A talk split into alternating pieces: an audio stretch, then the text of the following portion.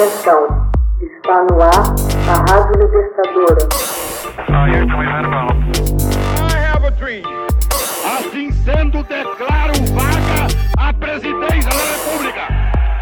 Começa agora o Hoje na História de Ópera Mundi.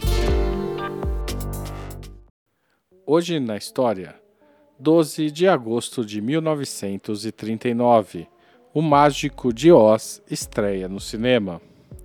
O Mágico de Oz, filme estrelado por Judy Garland, tem sua estreia mundial em Wisconsin, nos Estados Unidos, no dia 12 de agosto de 1939. Dorothy, uma menina camponesa do Kansas que vivia em uma fazenda com seus tios, é levada junto a seu cachorro por um tornado que ataca a região e aterrissa na terra de Oz. No impacto, Dorothy cai em cima da bruxa má do leste e acaba matando-a. Após o acidente, Dorothy é vista como uma heroína, mas o que ela quer mesmo é voltar para o Kansas. Para isso, ela precisará da ajuda do poderoso mágico de Oz que mora na cidade das Esmeraldas.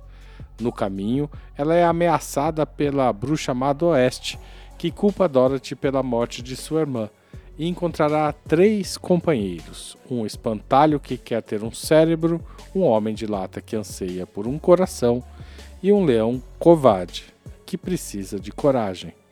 Publicado originalmente em 1900, O Maravilhoso Mágico de Oz, do escritor Frank Baum, foi adaptado inúmeras vezes para o palco e para as telas, servindo como tema musical antes de 1939.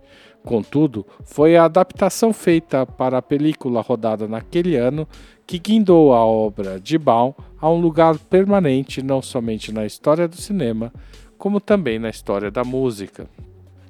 O letrista Ip Harburg e o compositor Harold Arlen eram ambos experientes profissionais antes de se juntarem em 1938 para compor as canções originais de O Mágico de Oz a marcante canção Over the Rainbow, brilhantemente interpretada por Judy Garland, fez com que Arlen e Hamburg não apenas conquistassem o Oscar de melhor canção de 1940, como também se tornou o grande tema das paradas de sucesso popular nos Estados Unidos. Over the Rainbow foi posteriormente reconhecida como uma das obras mais importantes da história da música popular norte-americana incluída nas Canções do Século, compiladas em 2001 pela Record Industry Association of America e pela National Endowment for the Arts.